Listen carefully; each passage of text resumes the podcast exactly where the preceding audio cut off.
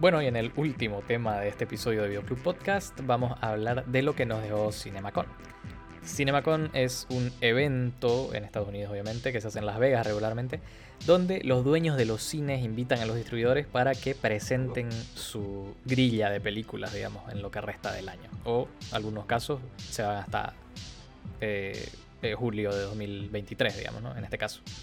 Eh, vamos a hablar de lo mejor que dejaron, ¿no? Este, este, de lo mejor que dejó este evento y la presentación de cada uno o al menos de los más importantes de los productores de películas. Eh, vamos a comenzar con Sony, que fue en realidad el primero que, presentó en, en, CinemaCon. Y eh, tienen una película muy interesante que va a salir en julio, el 29 de julio, que es y que recién tuvimos el tráiler, que es eh, Bullet Train. Bullet Train con Brad Pitt de protagonista, con eh, Aaron Taylor Johnson, con Bad Bunny, con eh, algunos actores más que no recuerdo ahorita el nombre, pero la película se ve súper interesante. Es el director de, John Wick, así que la acción está aseguradísima. Eh, y, se ve bastante bien, la verdad. ¿Vos qué decís? Sí, la verdad que se ve súper interesante. O sea, estas películas de acción que han estado saliendo últimamente están súper interesantes, tienen eh, muy buenas secuencias, la verdad que han estado perfeccionando las secuencias de acción en los últimos años de una muy buena manera, se han estado alejando de las cosas que tal vez ya, ya se volvieran muy clichés en el género y, han estado experimentando de una manera súper interesante. Y, y esas expectativas precisamente les tengo a esta película. Buenísimo eh, Woman King con Viola, con Viola Davis. Eh, básicamente lo que describieron era como la Black Panther de la vida real. Es una jefa de una tribu. Eh, de una tribu ah, de Amazonas, de los que existió en el 1904. O sea, es una historia, una, historia real de una tribu real. Y eh, básicamente vamos a ver a Viola Davis haciendo una película de acción con ella como personaje de acción. es un primero para Viola Davis y la verdad Viola Davis puede hacer lo que quiera, puede actuar de lo que sea. Eh, y vamos Viola a Davis no falla, viejo. Es la Meryl Streep negra, viejo. Ese es el apodo que tiene ella. Pero la verdad, la verdad yo, yo estoy de acuerdo. Eh, I Wanna Dance With Somebody, la película, el, ya que están tan de moda los biopics, eh, el biopic de Whitney Houston. Con, un, con una actuación que sabemos que todo el mundo, si está, si está bien, va al Oscar. Eh, está en fechas de Oscar. Tan, tan, predecible. 21 de diciembre, fechas de Oscar. Así que vamos a ver qué tal sale. Eh, pero creo que, aparte de las confirmaciones de, lo que es eh, una secuela para Ghostbusters Afterlife, que le fue bastante bien y es bastante, bastante buena la película, y eh, Venom 3 se, confirmó. Eh, lo más importante, digamos, en el panel de Sony y lo que todos estábamos esperando es Sony Spider-Man Into the Spider-Verse. Bueno, eh, Across the Spider-Verse, correctamente. Y nos dieron también el título de la tercera, ¿no? Que es Beyond the Spider-Verse, creo, ¿no? que en realidad no es la tercera, es la parte 2 de esta.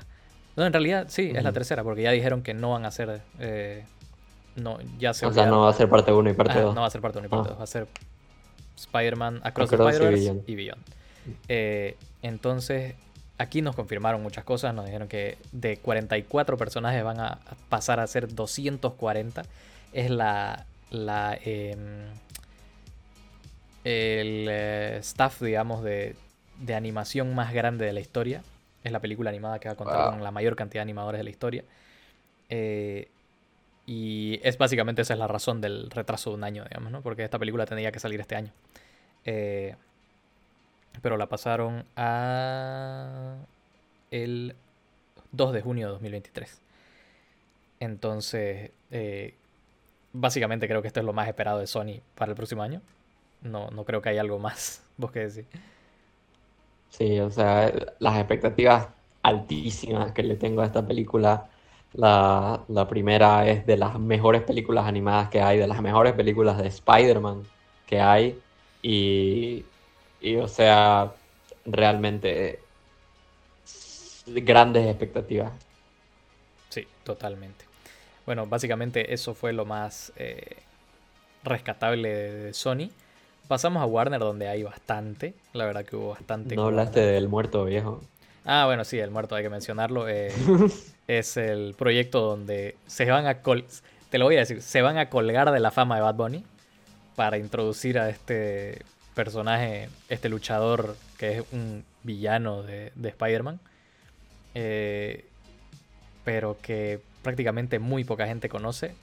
Que aparece en dos números de cómic. Esas, todas, su, todas sus apariciones son dos números de cómic. Mira, tiene, Increíble. tiene toda la pinta de que va a ser malísima. No por Bad Bunny, pero sino por toda la pinta de que por cómo han manejado este tema de Morbius, de Venom y todo, tiene toda la pinta de que va a ser malísima. Pero vamos a ver, obviamente hay que esperar a verla. Eh, hay muchas quejas, sí, de, sobre todo de, creo que hay un, como un sindicato de actores latinos en Estados Unidos, que dicen, hay tantos actores latinos que están capacitados para ese papel y van con un músico. Sí, además, además Bad Bunny ha tenido tres eh, papeles en toda su carrera actoral y o sea, no puedo, no puedo hablar porque no he visto, no he visto nada, la verdad, pero eh, en los tres lo han casteado de mexicano, siendo que él es puertorriqueño. O sea, las tres veces ha sido un papel de, mexicano. Yo siento que esto es algo que Sony puede dar una... o sea, como que pueden retractarse. Porque si sí, o sea, creo que no creo que no creo que hayan comenzado producción, o sea, apenas han hecho el anuncio.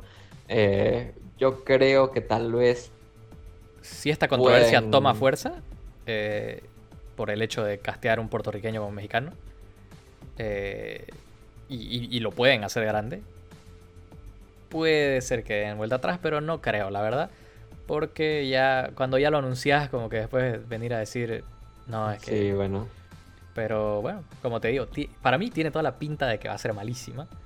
pero pueden meter algo como problemas de, de horario. De, eh, horario, claro. Este... Calendarios, calendarios. Sí, eso. Entonces sí, por ahí pueden salir con, con esto de, de, de Bad Bunny. Eh, bueno, como decía, pasando a lo que fue el panel de Warner, son muchas cosas. Lo primero que vamos a hacer, sacando lo, que no se habló mucho, digamos, simplemente se anunció, es que vamos a tener ya confirmadísimo el tema de la secuela de Batman. Eh, confirmada la vuelta de eh, Robert Pattinson, la vuelta de Matt Reeves. Matt Reeves estuvo en el evento diciendo todo esto. Eh, confirmados casi todos. Obviamente era, pero segurísimo que iba a haber una secuela de esta película porque hizo tremenda cantidad de plata la crítica la amó, los fans la amaron. Entonces, sí o sí había secuela de esto. Se rumoreaba que Robert Pattinson no iba a volver, pero eso es un rumor porque ya lo confirmaron de que sí va a volver. Eh, lo que sí se mostró video, y, no sé qué pensado de esta, de esta eh, película, pero eh, Wonka, la precuela, digamos, de Charlie la fábrica de chocolate donde vemos los comienzos del chocolatero, interpretado por el Timoteo. Eh, aparentemente se dio un pequeño vistazo con ya Timothy Chalamet en, el vestuario y, escuchándolo cantar y hablar. Eh, y la gente aparentemente salió con una, mm, una actitud positiva sobre esta película. ¿Vos qué pensás? Me, intriga el tono que va a tener esta película porque, eh, o sea, las películas de, ambas películas que ha habido sobre eh, la fábrica de chocolate realmente han sido como más comedia, eh, sátira, bien tirando por, ese lado más cómico. Y no sé si. No, no, no, sé qué tono puede tener esta película siendo una precuela. Técnicamente va, va a ser una precuela de alguna de las películas que ha salido o, Creo que apunta o va más. a ser independiente.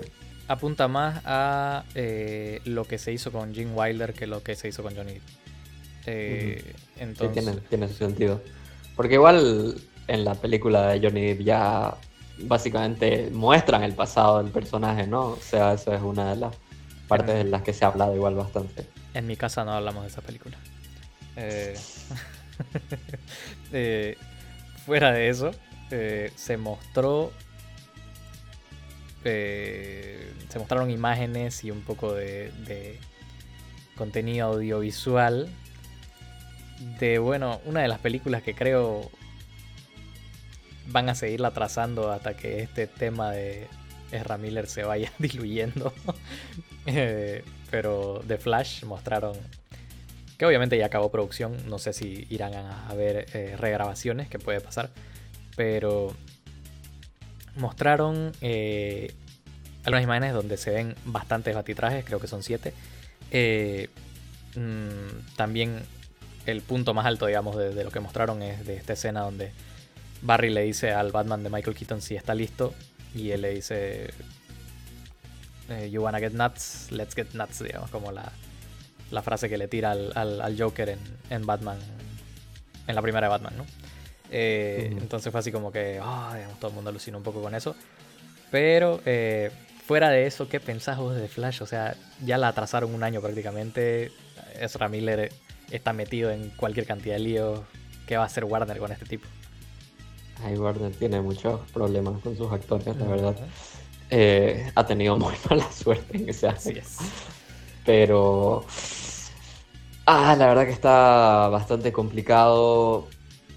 Eh, o sea, queda a ver cómo le va a esta película, porque bien podría irle no tan bien y ya eh, Warner simplemente decide dejarlo ahí el personaje, la versión del Flash de, de Ezra Miller y, y irse por otro lado. Pero no sé, igual, igual todo lo del multiverso de DC igual apunta que puede ser algo bastante exitoso porque eh, se están dando cuenta de que los multiversos venden muy bien, así que Así la verdad que no creo que le vaya mal y puede ser una situación complicada con, con Ezra Miller, así que queda a ver si no se mete en más problemas. No nos olvidemos que supuestamente esta película va a borrar todo el Snyderverse. Eh, Mm, Cierto, entonces- controversial. Y eso puede incluir a Ezra Miller. Hay mucha gente que está pidiendo al, al Flash de, de la serie de CW. Eh, entonces, no sé. Y no sé si lo querría a Grant Gustin. Grant Gustin.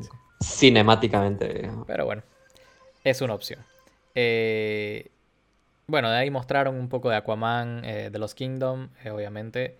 Se rumorea que Amber Heard está en 10 minutos de la película, así que ya se, ya se hizo una petición para removerla, porque no sería tan difícil. Eh, pero bueno, eh, mostraron un poco de, de- de eso. mostraron igual un poco de Shazam. of the Gods, que se pasó para este año, que creo que está a final de año. Mm, mostraron también escenas de Salem Slot, que es una adaptación de, de un libro de Stephen King, donde un escritor que vuelve a su pueblo en, Maine, eh, donde todos se están volviendo vampiros. Eh, entonces, tiene buena pinta eso. Y bueno, creo para mí dos proyectos que, que me llaman mucho la atención, quedándonos un poco en el DCEU antes de pasar a la otra película, es eh, Black Adam. Eh, uno de los momentos de la, de la conferencia de los cuatro días, que duró cuatro o cinco días, fue cuando apareció La Roca. Eh, que le dieron el premio del Entertainer of the Decade, o sea, de los últimos 10 Wow. años. Eh, bastante merecido, la verdad, porque es un. Ya, ya mil veces hemos opinado que Dwayne Johnson es extremadamente carismático y todo. Este, y tiene sentido que le den ese premio. Eh, y bueno, él presentó obviamente Black Adam, se mostró un tráiler exclusivo, que me imagino que lo vamos a ver en algún punto. Eh, y obviamente no, tiró la típica frase que hemos estado escuchando con, con Black Adam, de que la jerarquía del poder en el universo de DC va a cambiar, digamos, ¿no? Eh, que supuestamente Black Adam le va a chingar su madre a, a, Superman y todas estas cosas. Entonces, va a cambiar todo. Claro, todo se va a quedar en familia. Ah, no, ese no es. Este, pero en ese sentido, la verdad, eh, como te digo, me llama mucho la atención porque ya, ya hemos hablado varias veces de, de Black Adam, ¿no? El tema de que va a interpretar un villano y estas cosas. Pero mm, la verdad es, un proyecto, como te digo, que me llama mucho la atención a vos. ¿Qué, te parece? ¿Qué, qué, has cambiado tu opinión de Black Adam? Eh, o sea, la verdad que no, no, tengo tantas expectativas sobre esta película. Eh, quiero ver qué tal lo hace eh, La Roca en un papel que no sea tan heroico como, como, sus otros papeles. Pero fuera de eso, no conozco tanto del personaje. Y, tampoco he visto tanto de, de DC que me haga decir, uh, lo van a hacer súper bien. Así que estoy manteniendo mis expectativas por lo bajo. Sí, sí, sí, totalmente. Bueno, ya hemos tenido un pequeño vistazo a, un teaser que sacaron sobre la cam, así que vamos a esperar a ver ese tráiler del que hablaron. Y bueno, me había olvidado de una que, que, bueno, si no son tan fans de los biopics, lo siento porque a mí me interesa mucho este, eh, Elvis, de, de Baz Luhrmann, que la verdad es, eh, me gusta mucho Moulin Rouge, por ejemplo. Eh, es un director que, que, me agrada lo que hace.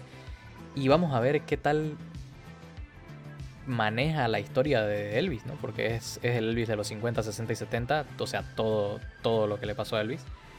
y a ver supuestamente cree, se, está diciendo que este chico, eh, dos, dos, Justin, Dustin, no me acuerdo cómo se llama el, actor, eh, pero dicen que está destinado al Oscar. O sea, la actuación está destinada a una nominación al Oscar, eh, mínimo. Y, veremos, ¿no? O sea, porque creo que esto sale igual en, a mitad de año, tipo julio-agosto. ¿Vos mm. qué esperas de esta película?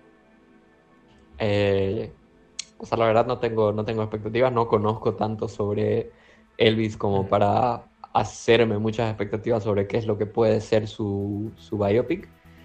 Eh, pero, o sea, se ve interesante, lo vi el, lo vi el primer tráiler, se ve bastante interesante. Eh, parece una historia bastante buena y, y, se ve igual, o sea, visualmente parece que, que se ve muy rica, así que a ver, a ver qué tal, ojalá, ojalá cumpla con lo que ha estado prometiendo. Y bueno, quería dejarlo para último porque es lo que creo que lo que Warner ha presentado es lo que más me interesa. Eh, Don't Worry Darling. la nueva película de Olivia Wilde con Florence Pugh y Harry Styles. Eh, es una historia un poco rara, creo, es este, o sea, el concepto es que a todos los científicos que trabajaron en el proyecto Manhattan los juntan como en un vecindario y todas sus mujeres viven ahí sin saber qué están haciendo sus esposos. Eh, y aparentemente tiene como toques de ciencia ficción, aparentemente porque Olivia Wilde mencionaba que es una carta de amor a películas como The Matrix. Entonces, wow, eh, ok. Hay, hay inesperado. Inesperado, hay ahí un elemento inesperado. Entonces sí, la verdad que me llama mucho la atención. Además, el primer, la primera película de Olivia Wilde me encantó, Booksmart. Eh, y creo que es un salto muy grande entre géneros el que está tomando y me interesa mucho ver cómo lo maneja. Eh, y bueno, vos has escuchado esta película, ¿te interesa saber de qué se trata? Eh, o sea, la verdad no he escuchado mucho acerca de la historia. me interesa simplemente por el hecho de que es la segunda película de Olivia Wilde y me gustó bastante. Eh, Booksmart. Booksmart igual. Así que sí, la expectativa es más por ver qué, qué más hace Olivia Wilde como directora. Correcto. Bueno, dijimos que Warner era bastante. Vamos a pasar a lo que presentó la casa del ratón. Eh, en sus diferentes propiedades, porque sabemos que Marvel, que Fox, que esto, esto. Eh, lo más cercano que tenemos por el momento es Lightyear, creo, en julio. eh, bueno, de Pixar, ¿no? La vuelta de Pixar a los cines, por fin. Después de que Turning Red la metan en, Disney Plus. ya nos, injustamente, totalmente. Ya nos han dado un poco más de claridad sobre qué se va a tratar esta película. y también nos han dado más claridad sobre en qué universo pasa esta película. Básicamente, este es el show de televisión en el que se basa el, el juguete supuestamente. Según lo que escuché de las descripciones de lo que se vio en este evento. Eh, ¿No es una película? Perdón, sí, que del universo. Correcto, correcto, perdón, película. Porque había dicho, había escuchado o había leído, mejor dicho, algo que era como que esta es la película que le cambió la vida a Andy, es como su Star Wars. Así es, exactamente así. Eh, y básicamente vemos, eh, mostraron 20, 30 minutos en CinemaCon de esta película a los que asistieron y todo el mundo salió así como que, o sea, como película de ciencia ficción, como película animada, como película de, spin-off, digamos, de, Toy Story, está tremenda. O sea, la verdad, la gente salió con muchas reviews positivas de los primeros 30 minutos que vieron. Eh, esto creo que solo eleva mis expectativas sobre esta película. Eh, Ah, bueno, ha tenido una controversia, ¿no? Por el tema de, del, de que hay un contenido LGTB bastante, ¿cómo se dice este? Bastante mm, central para la trama. ¿Explícito o qué? No, no. Y bueno, sí, también, bastante explícito, pero bastante central para la trama. Y que puede, digamos, mm, influir, ¿no? Un poco en la, cómo la gente perciba, el público general perciba esta película. Pero bueno, eh, ¿Vos qué, expectativas tenés de esta película? Eh, o sea, se ve bastante interesante. Ya quiero volver a ver una película de, Pixar en el cine, así que eh, la voy a ir a ver independientemente de, bueno, mis expectativas, la verdad. Porque quiero apoyar a, a, Pixar en los cines de nuevo. Y, y no sé, o sea, suena, suena una historia bastante interesante. el concepto de que es una película dentro de una de una película.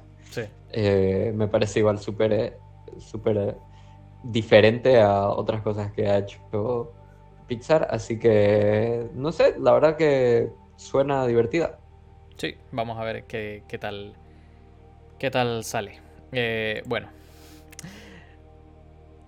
como 10 años tarde, pero llega Avatar 2, The Way of the Water, ese es el nombre de la secuela. Eh, va a llegar en diciembre a competir con Shazam, que la metieron ahí al, matadero. Eh, porque la verdad, ir a competir, mal que mal, podemos decir lo que, es, lo que querramos de Avatar, pero es la película más taquillera de la historia. Eh, creo que merecía el Oscar ese año. ¿No le ganó Endgame, acaso? No, al final, creo que por el relanzamiento que tuvieron, para celebrar los 10 años o algo por ahí, eh, terminó superando la Endgame de vuelta. Eh, para celebrar los 10 años, fue para. Sí, para el, 2019. Fue para reclamar su, trono de nuevo. También, ¿no? Así como que. Ah, celebremos el. Sí, dame plata. Eh, pero bueno. Aparentemente sigue siendo la número uno. Y. como te digo, 10 años tarde, pero ya está aquí. Y bueno, vamos a ver, se, filtró, bueno, no se filtró, se, presentó la sinopsis oficial, que es que vamos a ver 10 eh, años justamente después de, o, un número de años, no recuerdo si son 10 exactamente, eh, después de los eventos de la primera, donde eh, vemos el desarrollo de la familia, de los personajes de Sam Worthington y, y Soy Saldana, y bueno, todo lo que han enfrentado, ¿no? O sea, todo lo que enfrentan en realidad. Vamos a ir viendo todas estas cosas. Me interesa porque realmente es, como te digo, es la secuela de la película más taquillera de la historia. Quiero ver qué hicieron o, cuál es el justificativo para esta película, sobre todo. Y, y bueno, a ver por qué esperaron tanto para hacerla. Supuestamente también era para esperar un poco que la tecnología mejore para hacerla. o que era la excusa de la primera. ¿Vos qué pensás? Ay, no sé. O sea, la voy a ver esta película. Me da. Pero no quiero, no quiero verla. Da flojera. O sea, si es, igual de larga que la, la voy a ver la voy a ver porque igual es la secuela de la película más taquillera de la historia y, y o sea, quiero ver qué, qué tiene de, interesante ya que pasó el hype de la, de la primera película, o sea, pasó por 10 años, el hype de la primera película, así que no sé, me da, me da mucha flojera, la verdad, pero... Eh, se mostró un teaser que supuestamente vamos a ver la, vamos a ver el debut de este teaser en eh, los previos de Multiverse of Madness. Así que eh, la otra semana, en teoría, vemos un, teaser. bueno, se mostraron los primeros 20 minutos de Doctor Strange. que eso ya lo, ya, ya lo habíamos hablado. Y bueno, se mostraron un poco de imágenes de Thor. Que obviamente después del teaser mm, no vamos a hablar mucho de eso. Y también se mostró un poco de eh, Black Panther con un contenido muy centrado en Lupita Nyong'o, más que en Shuri. Eh, aparentemente no está tomando la dirección que muchos pensábamos y parece que se van a concentrar más en el personaje de Lupita Nyong'o. Entonces... Me parece una buena decisión, o sea... A mí también. Aparte de que Lupita Nyong'o es mucho mejor actora. Semejante actriz. Así es. Semejante eh, actriz. para, que no, para muchos que no se acuerdan, eh, Lupita Nyong'o es eh, una actriz ganadora del Oscar. O sea... Correcto, la verdad que es, una semejante actriz que igual tiene un papel muy interesante en la primera de, Black Panther y creo que se puede explorar su personaje más en esta película y y ojalá que lo hagan bien. Sí, sí, la verdad que sí. Bueno, lo más resaltable de Disney fue eso. Obviamente hubieron algunas cosas de Fox, pero no, no, no, no, no lo suficientemente desarrolladas como para avalarlas. Y bueno, vamos a terminar con lo que trae Universal. La primera es Nope de Jordan Peele. Eh, la verdad se ve bastante interesante por los trailers. Ya nos confirmaron que es de adopciones extraterrestres prácticamente. Eh, pero obviamente con el genio de Jordan Peele vos sabés que eso puede tener un giro bastante interesante. Entonces eh, me parece, me emociona bastante esta película. Usualmente las películas de Jordan Peele se estrenan a mitad de año, lejos de la temporada de Oscar. Entonces creo que, que esta película llega tipo junio, julio, agosto tal vez. ¿Vos qué pensás, qué esperás de esta película? Yo, o sea, le tengo altas, altas expectativas porque Jordan Peele, las últimas, bueno, sus dos películas que tiene, me parecen tremendas películas. Y, y la verdad que tiene un buen cast en esta, en esta su tercera película. El concepto igual suena bastante interesante. El primer tráiler que sacaron eh, se ve muy bueno. Y, y, o sea, ¿qué más se puede decir? La verdad que hay, hay muchas razones para esperar esta película. Así es. Eh, también presentaron eh, contenido de Hollywood en Hollywood eh, Halloween Ends. Por favor, de una vez Ends. Este, porque ya creo que Lori ha sobrevivido demasiado y, Michael también ha sobrevivido demasiado. Y ya necesito ver que explote. ¿Por qué no muere, viejo? ¿Por qué no muere? ¿Por qué no muere de una vez, viejo? Ya lo han acribillado, golpeado. Lo han hecho de todo y el tipo sigue vivo. Pero ya bueno. La cosa es que aparentemente por el título de esta película, aparentemente ya va a acabar. Entonces, eh, vamos a ver qué pasa. Esto obviamente va a salir en octubre. Eh, por el por el título de la película. Y bueno, vamos a ver cuál es el maldito final, si es que es de, Michael Myers. Y bueno, algo que a mí me emociona, a pesar de que mucha gente creo que no está, al menos aquí, creo que en Estados Unidos la cosa es muy diferente, creo que la gente está muy emocionada por esta película. Es Jurassic World Dominion. Eh, quiero ver cómo acaba esta película. Me gustó el giro que tomó la, primera película, la, la, segunda película, el Fallen Kingdom, porque lo llevaron a un lugar muy sci-fi. Y, creo que ese era el lugar donde tenía que ir esta franquicia para seguir teniendo relevancia. Eh, Y como te digo, a mí me emociona ver qué van a hacer. Además, vuelve el cast original eh, de la primera película. Y creo que puede haber una buena dinámica con el nuevo cast. Eh, y vamos a ver qué pasa. La verdad, hay mm, otros tipos de dinosaurios que no había visto nunca. Eh, hay el Velociraptor alado, emplumado este, que no sé qué, cómo, lo, cómo lo, desarrollaron o cómo está ahí, pero... Eh, o sea, hay, hay cosas interesantes. Vos, y recién salió un tráiler hoy. No sé si lo llegaste a ver. Eh, no, la verdad que no estoy al día con esta franquicia. Me vi la primera película y después me salté la, la segunda, así que no, no estoy al día. Lo único que me emociona es ver a Laura Dern de nuevo eh, entrar a la, a la franquicia. Eh, pero sí, aparte de eso, no, no podría decirte nada más. Bueno, vamos a ver, porque esto creo que se estrena igual a mitad de año. Y bueno, lo mejor para el final, obviamente. Porque, señores, este año se estrena The Rise of Gru. No. No me lo esperaba. Ay, Dios mío. Todos los que tenemos sobrinos pequeños vamos a estar odiando, o hijos pequeños vamos a estar odiando esta película. Porque estoy seguro que la van a repetir 50 veces. Y ya no puedo. Pero, pero bro, de aquí van a salir eh, muchas imágenes que las tías van a usar en sus memes. ¿Verdad, no? Ya son los nuevos piolines. Van, a salir muchas, muchas bendiciones y buenos Los Minions son los nuevos piolines, digo, qué desastre. Pero bueno. Obviamente esto es una broma, ¿no? nadie está esperando a Rey Pero bueno. Eh, habla por, habla por perdón, perdón, me adelanté. este, bueno, básicamente eso fue lo. Te van a, te van a saltar los, los fans de, los Minions. De los, Minions, sí. Eh, bueno, básicamente eso es el, eh, este episodio del podcast. Acabamos con una nota alta, la verdad.